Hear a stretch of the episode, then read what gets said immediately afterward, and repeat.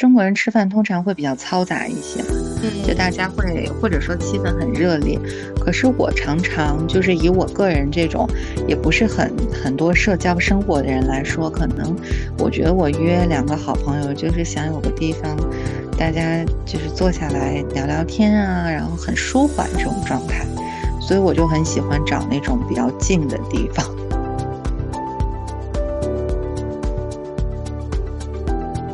啊，其实北京，你要真说风险由人，就除非是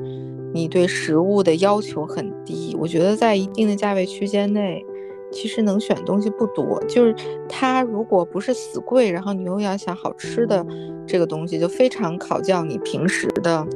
那个储备。就比如说我带小青去吃翠华楼，是好多朋友都推荐，就是为什么说合家欢也可以呢？就是以前在爸妈，我是一个八零后的人的爸妈，年轻的时候在北京，那时候他们去要掂量一下兜里有多少钱，就不能一下都吃都都吃饭吃了的几个地方，就是有老莫，当年很贵，就那个很很豪华装修的年代，那个时候老莫是那样，然后像翠华楼也是那样，就是属于他们要花一小笔钱才能吃到。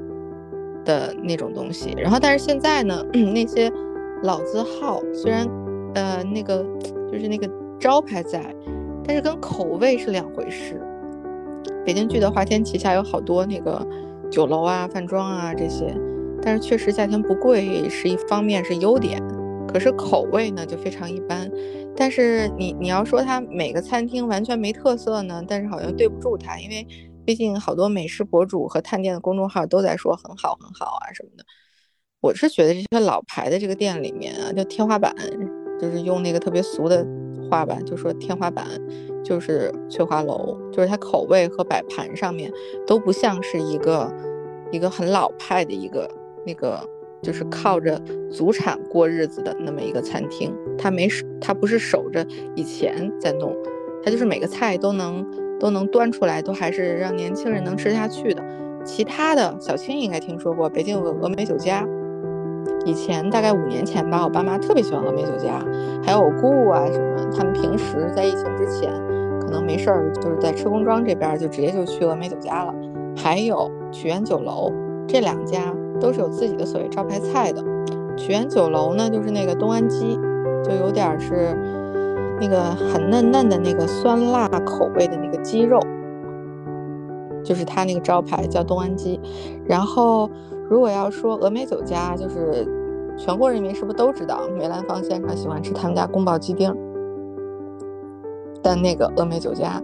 但是你要说别的菜，我其实也一下子想不起来，就是我非去不可的理由是什么？只是说，就是一大家子人吃一顿饭，合理花费。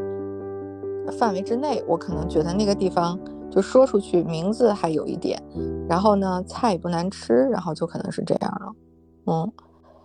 哎，小青，咱俩在北京就是涮涮羊肉吃过没有？没吃过。哎，还真的，我没吃过。我是那种对，其实我对吃我觉得没什么追求的人，就我，嗯，我可能会比较注重环境吧。就是在我看来，我觉得随着人的这种生活水平的提高，你是不是觉得就是脏乱差那种环境？也不是，就就是中国人吃饭通常会比较嘈杂一些嘛，就大家会或者说气氛很热烈。可是我常常就是以我个人这种也不是很很多社交生活的人来说，可能我觉得我约两个好朋友就是想有个地方。大家就是坐下来聊聊天啊，然后很舒缓这种状态，所以我就很喜欢找那种比较静的地方，就不是那么不是那么热闹的地方。嗯，哦，那种如果是热闹的话，觉得应该是体验生活那种感觉吧。因为我我会觉得说，现在大家生活水平都很高嘛，你吃东西其实你的营养都是够的，你想吃什么？美食一般的什么鱼啊肉啊或者之类的都也都吃得到，我也不觉得就是什么地方做的东西让人那么就是说由于这个口感可以给人带来巨大幸福感的这种，好像就对我来说也不是那么强烈，所以我还是觉得那个是人的情感交流的一种方式吧。当然，就是也也也不能过犹不及。比如说，日本人去餐厅，呃，我记得以前读书的时候都特别的安静，然后每个餐厅都是感觉要守着别人那个规矩啊，就很不放松啊，这种的也不是那么的好。嗯，就是平衡吧。我自己喜欢找那种没人的地方，好像北京也不大有。上次我们俩去那个酒店算吗？哦，那个那个酒店，嗯，万达酒店那个日料，我觉得算是因为是不是因为它位置，就如果它对称的位置开在朝阳区的，就那么折叠过去的相对称的那个位置，咱俩一定就是定不上位，是不是？对，我觉得是，而且我看他们的咖啡厅日常也是没人的。嗯，就是其实也没有很贵，就是你说比星巴克贵多少，我也不觉得吧。我觉得就那儿还挺适合闺蜜聊天的。对，就完全不适合闺蜜聊天的。我跟你说一个涮羊肉的地儿，我我我可能跟你说过，或者是嗯推荐过，但我为什么一直没带你去呢？就是因为排队排的太夸张。就是那个满恒记，它上了那个大众点评和米其林的那个必比登的两张榜单。就是它的价钱真的是合理，因为它以前是批发牛羊肉的大盘商，它是因为自己有那个通路的渠道，然后在好多好多好多年前，人家索性自己开的餐厅。那你原料如果能把控得住的话，价廉物美、丰俭由人，就是老板的看心情的事儿。所以他们家牛肉、羊肉，就是呃，反正肉类吧，就是它这个质量成的范围内，就是比它便宜的应该挺难找的了。然后又新鲜又好吃，又不贵。他们家有一件东西，我觉得可能是再不挑嘴的人也会吃，就一口咬下去，你就你就会觉得很幸福的，就是那个葱油饼、葱花饼。它可能是里面加了 牛油吧，就是脆的、香的，然后上面又有。那个秘密的那个很香的那个葱花儿啊，太幸福了，简直！是在他们家上了那个必比登榜单。我后来有一次冷不丁的路过，我企图说要人少的话，我就进去吃一下。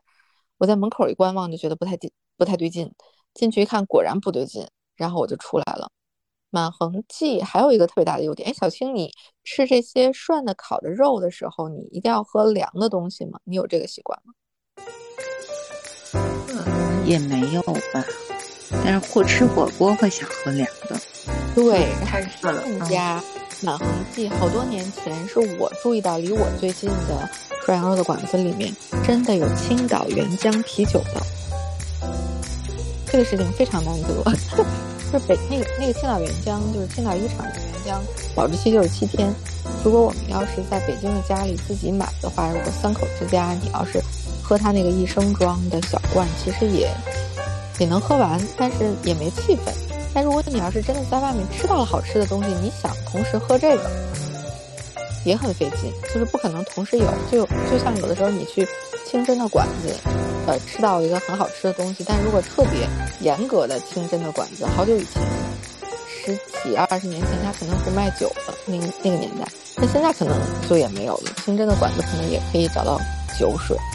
就没有这个冲突了，就是你可以把这个好吃的和好喝的配在一起，所以马恒记达到了完美的这个平衡。但它的缺点就是我没带你去的原因，就是它那个环境确实不适合